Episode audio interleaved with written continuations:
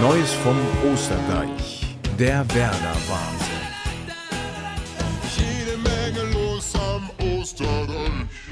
Halten wir es wie die Mainzelmännchen und sagen Guten Abend an alle Werder-Fans da draußen. Ja, das Wochenende neigt sich dem Ende. Werder hat es geschafft, die Serie von ungeschlagenen Spielen fortzuführen. Es sind jetzt nun drei Spiele am Stück.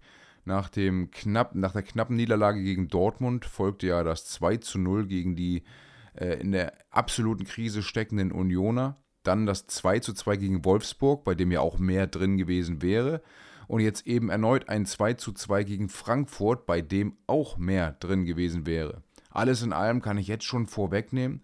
Ein sehr ausgeglichenes Spiel, was die Statistik angeht. Ähm, ja, 13 zu 14 Tore aus Bremer Sicht, äh, Torschüsse, Entschuldigung. Und auch Laufleistungen sind die anderthalb Kilometer lediglich auseinander. Äh, die Passquote ist fast identisch. Ballbesitz 49 zu 51 Prozent. Also Zweikämpfe 53 Prozent pro Werder. Aber ansonsten auch ähm, Flanken, Ecken, tralala. Alle wichtigen Statistiken sind sehr, sehr identisch. Von daher ist rein statistisch betrachtet das Unentschieden natürlich ähm, fair.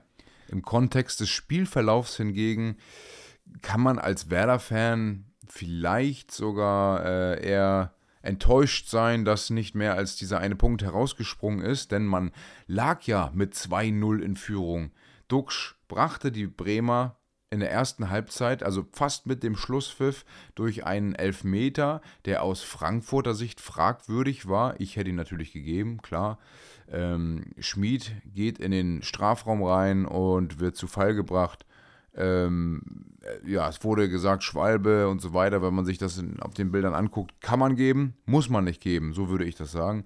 Da hat Bremer an der Stelle Glück gehabt. Duxch hat den, der neue Nationalspieler Duxch hat ihn eiskalt versenkt. Ähm, stark gemacht. Dann ging es weiter und äh, erstmal hat Bremen nicht gewechselt. Frankfurt hat durchgewechselt, unter anderem, weil ich glaube, Chaby hat, hat, der Kommentator ihn immer genannt. Ich hatte gedacht eigentlich, dass er Chaibi heißt. Ähm, war stark rot, gelb-rot gefährdet, von daher ähm, ja, zum Wechsel gezwungen.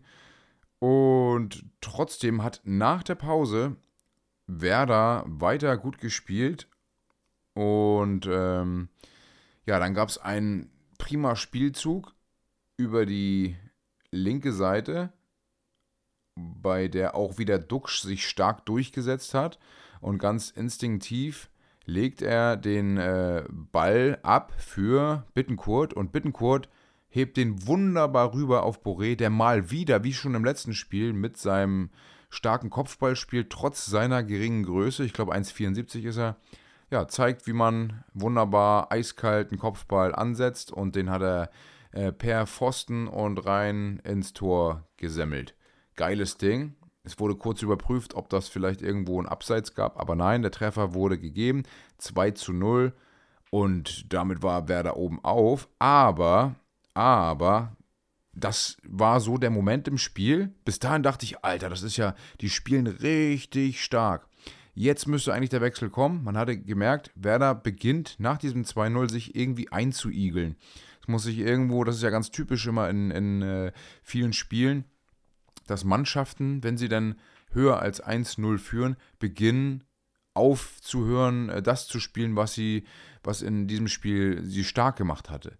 Und das hat man in diesem Fall auch gesehen. Das Spiel nach vorne wurde extrem vernachlässigt, sodass ich die ganze Zeit mal wieder vor dem Fernseher saß und dachte, meine Fresse, nimm doch bitte einen Wechsel vor. Auch wenn Boré und Dux es stark gemacht haben bisher.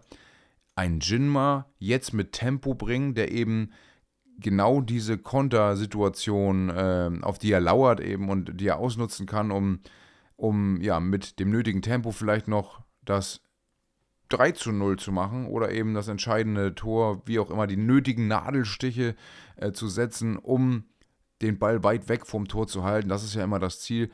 Ja, und es fehlte, es fehlte einfach, da kam kein Wechsel, weder im Mittelfeld noch sonst wo. Die Frankfurter hatten dann derweil schon den vierten Wechsel gemacht, als ich draußen wild wurde, denn auf einmal stand Knauf in der 55. frei vor dem Tor. kein Mensch bei ihm.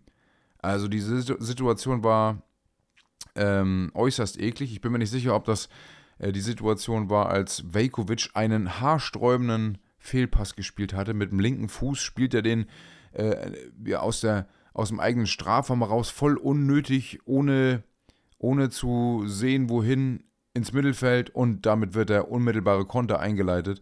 Und ja, Knauf steht frei vorm Kasten, semmelt den über die Querlatte. Also äh, Zetterer hatte sich an der Stelle sehr breit gemacht, ja, aber muss er trotzdem mindestens aufs Tor bringen. Und ganz bitter äh, für Frankfurt, für Bremen natürlich mega glücklich und auch Zetterer hat das richtig gefeiert. Er hat richtig die Faust geballt und ja, ab dann eigentlich nur noch Frankfurt. Frankfurt wechselte und ähm, brachte Hauge für Knauf. Folgerichtig, meiner Meinung nach, weil er ja, wie gesagt, das Ding kläglich vergeben hat. Ja, und dann kommt äh, Skiri. Skiri macht das Ding mit ein bisschen Glück. Linker Innenpfosten und rein. Also er kriegt den Ball, zieht einfach ab. Da war Glück im Spiel, aber Bremen hatte ja auch bei der Elfmeterentscheidung Glück. Hatte Glück, dass Borés ähm, Kopfball auch per Pfosten und rein die Torlinie überquerte. Und so hatte eben auch Frankfurt Glück und kam in der 65. zum Anschlusstreffer, zum 2 zu 1. Und ab dem Moment hatte ich gedacht, meine Fresse, bitte wechseln. Lienen kam für Bittenkurt. Gerade Bittenkurt, der eben diese Aggressivität, die nötig war, auch ausstrahlte, wird vom Platz genommen. Für mich ein Wechselfehler. Lien habe ich danach nicht wirklich äh, gesehen, muss ich einfach so sagen. Er war weder positiv noch negativ auffällig, also pff, absoluter Durchschnitt. Und ja, aber nach vorne ging nicht mehr wirklich viel. Es passierte nichts. Und so musste es kommen, dass genau 10 Minuten später, in der 75. Minute, Smolcic, äh, ja, das 2 zu 2 markierte. Und das war auch äußerst ärgerlich. Der Ball fliegt irgendwie durch den äh, 16er von der Seite. Freund und Feind verpassen ihn und äh, dann bringen die Frankfurter den irgendwie über die Linie. Ah, es wurde kurz, ähm, kurz geschaut, ob ein Foulspiel vorlag, weil ich glaube Friedel, ich bin mir nicht sicher, ein Bremer jedenfalls am Boden lag und äh, ja, alle reklamierten, alle Bremer Hitten beschwerten sich, aber brachte nichts und ich habe auch in der, in der Wiederholung nicht erkennen können, dass da jetzt irgendwo ein Foul gewesen wäre, das unbedingt abgepfiffen werden müsste. Von daher verdienter Ausgleich an der Stelle. Bremer war, die Bremer waren viel zu passiv und ich kann es, wie gesagt, nicht verstehen, weil, weil man ja als, als Profitrainer da draußen steht und man muss doch so reinfühlen können in die, in die Gefühlslage der eigenen Mannschaft und wissen, was die jetzt brauchen, was die jetzt an, an Impulse benötigen. Deswegen ja auch schon die Idee, viel früher zu sagen, ey, wir bringen jetzt einen Jinma, von mir aus entweder Duxch ein Stück zurück, dann eben mit, mit 4-2-3-1 und mit ihm äh, im Mittelfeld, weil er ja, er ist natürlich eine, eine geile er kann den geilen, tödlichen Pass spielen, das kann er wie kein zweiter im, im Bremer Team aber über außen dann eben mit Tempo zu kommen, Schmied links, Jinma rechts, das wäre eine Variante und dann, und dann vorne eben weiterhin Boré. Also diese Ideen, die fehlen mir weiterhin. Die Bremer, die machen es mittlerweile richtig gut. Also die zeigen spielerisch, auch Weiser heute wieder. Also ein Zuckerpass und auch was er so an, an äh, Aktionen im Spiel hatte, das ist schon wirklich stark, was die bringen können. Und wenn da vielleicht jetzt ein Cater, der nach der Länderspielpause möglicherweise fit ist, gegen die äh, vermeintlichen Top-Teams, wenn der da ähm, ja, mit auf dem Platz agieren kann, dann kann ich mir schon vorstellen, dass da was kommt. Aber, aber so, ja, die letzten Aktionen sind immer unglücklich. Und wie gesagt, Bremen führt 2-0. Und was da fehlte, ist ähm, ja ein, ein, ein, entweder ein Beibleiben bei der bisherigen Taktik. Die sind ja total passiv geworden. Wenn man sich das Spiel anguckt, auf einmal, als hätte jemand gesagt, Leute, lass mal zwei, drei Gänge zurückschalten und lass mal die machen. Wir führen ja 2-0. Bums, stand es 2-1.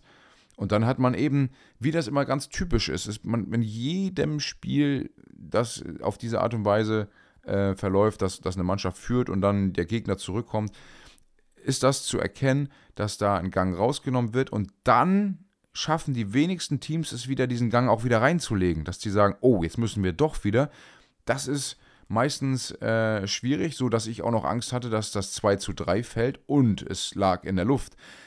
Als Jinma dann reinkam, tatsächlich machte er vorne ordentlich Dampf und äh, ja, gleich die erste Aktion, da sorgte er dafür äh, mit Tempo, macht er einen Sololauf und man, man hat ihm förmlich angemerkt, den will er selbst machen. Der hat richtig Bock, jetzt zu zeigen, Leute, ihr bringt mich viel zu wenig hier. Ähm, läuft mittig auf den Strafraum zu. Rechts ist, glaube ich, Schmied, links ist Duxch und äh, macht noch einen Haken. Noch einen Haken ist um alle rum und schießt mit links selbst, anstatt den Duxch rüberzulegen, der mit seiner Schusstechnik den vielleicht ins lange Eck, mit rechts ins lange Eck äh, gesetzt hätte. Weiß man nicht, vielleicht hätte er auch den Ball gar nicht getroffen, keine Ahnung. Auf jeden Fall Duxch in der Situation richtig angepisst, hat man voll gemerkt. Und äh, ich habe so zwei, drei weitere Situationen im Verlauf des Spiels gesehen, wo immer, wenn Jinma da ähm, am Ball war und einmal war das an der, an der Mittellinie, auf Höhe der Mittellinie kriegt er einen Pass in Lauf und dann äh, spielt er den ganz hoch ins Aus und äh, Duxch verdreht die Augen und guckt weg. Also war so leicht genervt von seinem Sturmpartner. Ja, ist natürlich ungünstig. Der will sich ins Rampenlicht spielen kann das eigentlich auch, kriegt nur wenig Zeit und will diese zwingend nutzen. Und manchmal ist das dann zu übermotiviert, was da kommt. Aber auf jeden Fall ähm, in der nächsten Situation, die zum Ende hin äh, ja auch eben für den Lucky Punch der Bremer hätte sorgen können, auch wieder äh, Jinma beteiligt, wird geschickt und er hat ja einfach Tempo ohne Ende. Rennt Richtung Grundlinie und macht den entscheidenden Haken vorbei am Frankfurter Verteidiger. Und dieses Mal zieht er nicht selbst ab, sondern legt den Ball eben auf, äh, ich weiß gar nicht auf wen, der den weiterleitet zu Duxch und der vergibt leider, trifft nur den Torwart und ärgert sich maßlos darüber, auch als er dann später ausgewechselt wird für Voltemade. Da hatte man versucht, mit Voltemade nochmal das Kopfballspiel ein bisschen äh, zu forcieren. Ähm, ja, oder die Lufthoheit zu gewinnen. Da war Duxch auch richtig angenervt. Davon hat man gemerkt, dass er das Ding eben nicht eingenetzt hat. Vor allem, weil er ja jetzt für die Nationalelf berufen worden ist. Glückwunsch nochmal an dieser Stelle. Ähm, das kann ich mir gut vorstellen, wenn er da mit Füllkrug vorne zaubern darf. Die freuen sich, glaube ich, aufeinander und sind eben uneigennützig genug, um äh, sich in Szene zu setzen, wie eben in Bremen. Und das ist äh, vielleicht auch erfolgreich für Deutschland, wenn das so Bestand hat. Ähm, ja. Und dann kommt eben von beiden Seiten nichts mehr und es endet 2 zu 2. Man muss am Ende froh sein, dass äh, das Spiel nicht komplett kippte. Ist einfach so. Und es ist einerseits total schade. Man kann das so argumentieren aus der Sicht, dass es schade ist, dass es nicht bei drei Punkten geblieben ist. Aber ich bin eher der Meinung, auch mit der Stärke der Frankfurter der letzten Wochen im Hinterkopf, dass ein 2 zu 2 gegen Frankfurt ähm, ein durchaus passables Ergebnis ist, wenn man das im, in der Serie der letzten Spiele betrachten sollte und von daher von einem Aufwärtstrend der Bremer ja, äh, reden sollte und das sollte uns alle positiv stimmen, auch was die nächsten Spiele angeht, die ja wären äh, als nächstes Spiel erstmal gegen Leverkusen. Da hat in dieser Saison noch keiner gewonnen. Da gibt es, glaube ich, wenig zu holen, aber auch da ein Überraschungssieg wäre drin ist allerdings erst am 25. November, weil ja jetzt wieder so eine Länderspielpause ist. Hat jeder Lust drauf, vor allem Duxch. Äh, danach kommen die Stuttgarter, die ja auch gerade die Dortmunder weggehauen haben, also Stuttgart auch richtig gut drauf. Und dann kommen die Augsburger, bei denen ich mir natürlich etwas erhoffe, wobei das ja immer so ist, dass wenn Mannschaften kommen, bei denen man sich was erhofft, geht es meistens in die Hose. Äh, ich bin gespannt, aber ich sehe dem Ganzen weiterhin positiv entgegen. Mit Blick auf die Tabelle ist es so zwiegespalten. Ich habe tatsächlich mir in der Halbzeit den Spaß erlaubt, mal äh, auf die Live-Tabelle zu gucken. Und da hatte Bremen mit dann 13 Punkten das bessere Torverhältnis als Augsburg und Wolfsburg und stand auf Platz 10 zwischenzeitlich. Und ähm, ja, oder als sie 2-0 führten, standen sie auf Platz 10. Und ich dachte, Mensch, also mit äh, 13 Punkten und zu dem Zeitpunkt Frankfurt ja auch äh, 15 Punkte nur. Da ist ja tatsächlich, sind es nur 6 Punkte bis auf Platz 6. Also man mag ja mal ein bisschen höher denken so und wenn die jetzt mit Cater sich vielleicht noch ein bisschen einspielen sollten und so weiter. Man schielt ja mit, mit äh, Optimismus nach oben, aber jetzt nach diesem Spiel und mit den Gegnern, die vor der Nase stehen, ist der Blick nach unten eben noch geringer. Also Bremen hat nur vier Punkte Vorsprung auf Mainz und nur fünf Punkte Vorsprung auf das Tabellenende, auf das Schlusslicht Union Berlin. Der Abstand ist also geringer als auf Platz 6 zu schielen und da sollte man erstmal die Füße stillhalten und sich jetzt weiter so ähm, stabilisieren, dass die, ich glaube, in den ersten acht Spielen hatte man ja nur zwei Siege geholt und den Rest verloren. Da muss man jetzt erstmal kämpfen, aber Bremen zeigt, dass eben auch im, äh, ja, in, im Zusammenspiel mit den Anweisungen von Ole Werner es funktionieren kann. Da bin ich eben ja, optimistisch, dass sich das weiter einpendelt. Auch, dass die Führungsspieler wie Duxch und Bittencourt und jetzt äh, Stark, der zurückgekommen ist, vielleicht jetzt Velkovic gefiel mir heute nicht so gut. Ähm, Toni Jung weiterhin super ähm, ja, dass sich das alles weiter festigt. Ich würde, jetzt ist eine, eine große Diskussion nochmal, die wird jetzt aufkommen. Ich würde bei Zetterer bleiben, gerade weil das Spielerische heute wieder total überzeugt hat. Er wurde ganz viel gesucht hätten und mit Pavlenka habe ich als Zuschauer jedes Mal Bauchweh, wenn er bald zu ihm kommt. Ähm, ich weiß nicht, ob Werner äh, ja, jetzt gegen Leverkusen sagt, wir brauchen einen starken Keeper auf der Linie. Und ein starker Keeper ist Pavlenka allemal. Zetterer ist auch gut.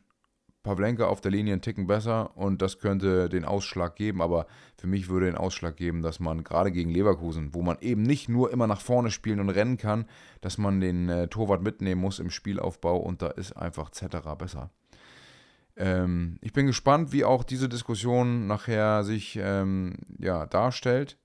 Äh, es gibt diverse Fanlager, die sagen, Zeddy muss im Tor bleiben und ich sehe das genauso.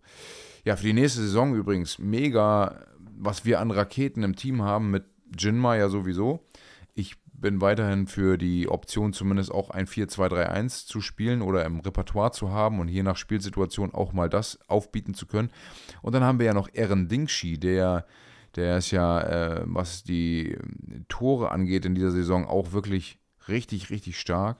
Und dann habe ich gesehen, ähm, bei den schnellsten Spielern in dieser Saison ist Dingshi tatsächlich auf Platz 2 der Liga. Ich weiß nicht, wer erster ist, weiß ich gar nicht mehr, aber äh, das fand ich schon stark. In, auf Platz 11 der Torschützenliste, mit übrigens Niklas Beste, der ja auch Bremer gewesen ist. Beide fünf Tore bei Heidenheim und Dingshi als zweitschnellster Spieler, sogar noch schneller als Jinma, der auf Platz 13 oder so liegt. Ähm, stellt euch die beiden vor auf links und rechts mit Tempo. Also, das wäre eine ungeheure Waffe und dann ein abschlussstarker Spieler in der Mitte. Boah, also kann ich mir super vorstellen. Ich würde ihn gerne in der nächsten Saison wieder bei Bremen sehen. Entwickelt sich dort super.